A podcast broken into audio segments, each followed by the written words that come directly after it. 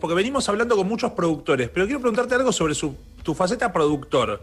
Este, Yes. es, es una faceta que sigue, sigue vigente, está más este, dejada, estás produciendo cosas actualmente, eh, hace tiempo Es, que es no. como, básicamente, para que lo entiendan, yo, mi approach con la producción, que si bien eh, eh, tuve muchos discos importantes y si vos ves eh, mi, mi- mi currículum, los discos, tengo discos muy buenos, gracias a Dios me tocó meterme en discos muy buenos, lo hago en un punto, obviamente, ultra profesional, pero a la hora de decidirlo o dedicarle tiempo a un disco es algo que tiene que ver como, como, como, como un hobby. Yo, si voy a sacar tiempo a mi banda, a mi familia, a mis hijos o a mi pareja, lo que sea, se lo tengo que dar a algo que me guste, que, me, que, que ese tiempo me llene.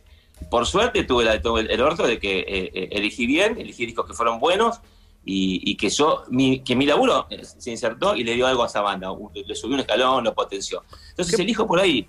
O sea, y de repente me pasó este verano, y yo siempre, bueno, qué sé yo, paso de producir a un Ciro o no te va a gustar y de repente me pasó eh, este verano una banda de Lanús que se llama Sobre la Milonga que me invitaron a cantar un tema y, y me, me calenté y dije, che, ¿les puedo producir por WhatsApp? Y, y- y les produje el tema por WhatsApp, unos cambios, ¿no? Y fue de onda, y pintó de onda, y por ahí no, no, y, me sale eso a veces que, que es espontáneo y... ¿Y les gustó o estaba medio como, che, ¿qué te metes en nuestro tema, Rey?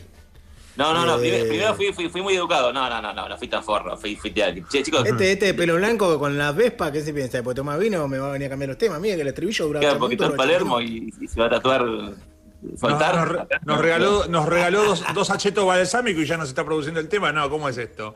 Eh, bueno, pará. Este, y, y le empezaste a hacer sugerencias que entiendo, es como. No, te- sí, y, y anduvo y, y sonó en la radio y todo. Entonces, como que a, a lo que voy, a un ejemplo que por ahí, ¿viste? Tomo un compromiso de un artista súper grande, número uno, eh, con la misma, digamos, el, mismo ímpetu y el mismo impulso de hacerlo, como por ahí agarro esto, esta pibe que de repente me pintó y, me salió. O sea, como que en ese sentido, si yo me dedicase 100% a producir, estaría produciendo todo el tiempo, obviamente, porque sería. Pero a mí me pasa que eso, que, que no, no, no, si puedo escapar del estudio a la, digamos, al, al trabajo tedioso del estudio, pues trato de hacerlo. Me gusta la parte creativa, me gusta mucho la preproducción, sentarme en, en- a elegir el material, a, a- a sacar ahí la Black and Decker y empezar a cortar, pegar y, y hacer. Yo al principio les aviso a los Walt. artistas, yo digo, mira, prepárate que te va a hacer mierda todo. Después podemos hacer control Z y vamos para atrás y volvemos. Déjame ver hasta dónde se banca ciertas canciones que tienen un perfil eh, llevado hacia, llevarlo hacia algo más este, radiable. No es que te va a hacer un, el lado oscuro de la luna y te va a poner un estribillo al minuto. No, no. O sea, voy a buscar que si es un proyecto muy arty, potenciemos lo arty. Si es tiene un, un- Me pasó con Estelares, que por ejemplo que Manuel es- escribía, yo hice cuatro discos estelares.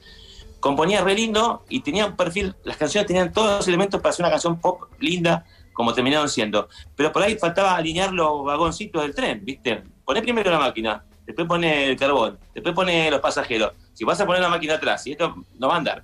O sea, Con como bandas turistas también, ¿no? Con Banda Turista pasó algo muy loco, que siempre lo cuento, porque es una gran anécdota, que es, eh, ellos me trajeron para producir eh, una, selección de cinco temas primero. Entonces, eh, los cinco temas estaban muy buenos, estaban lindos, ya estaban bastante avanzados. Después dije, mostrame el, yo digo, el segundo cordón, la segunda selección. La, la- la- el primer cordón, sí, fuera del centro. Y ahí sí, conviven temas que son realmente de segunda, no hay algo así. Son temas que pueden estar en el disco, pero no son tipo A, que compiten por el primer puesto. Ahora bien, el tercer cordón, es donde conviven, yo siempre digo que presten atención a todo lo que producen, que en ese tercer cordón conviven cosas incompletas, raras, eh, malas, extrañas.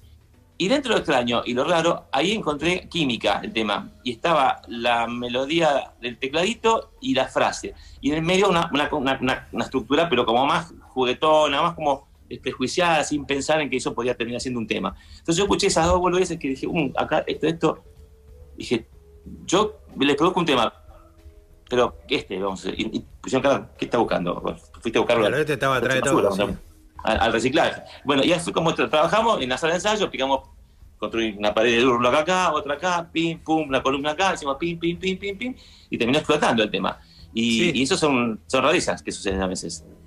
Es loco eso. Ay, porque- yo hice que el. Ay, yo descubrí el tema que fue un éxito. No te- Forro, Sí. forro,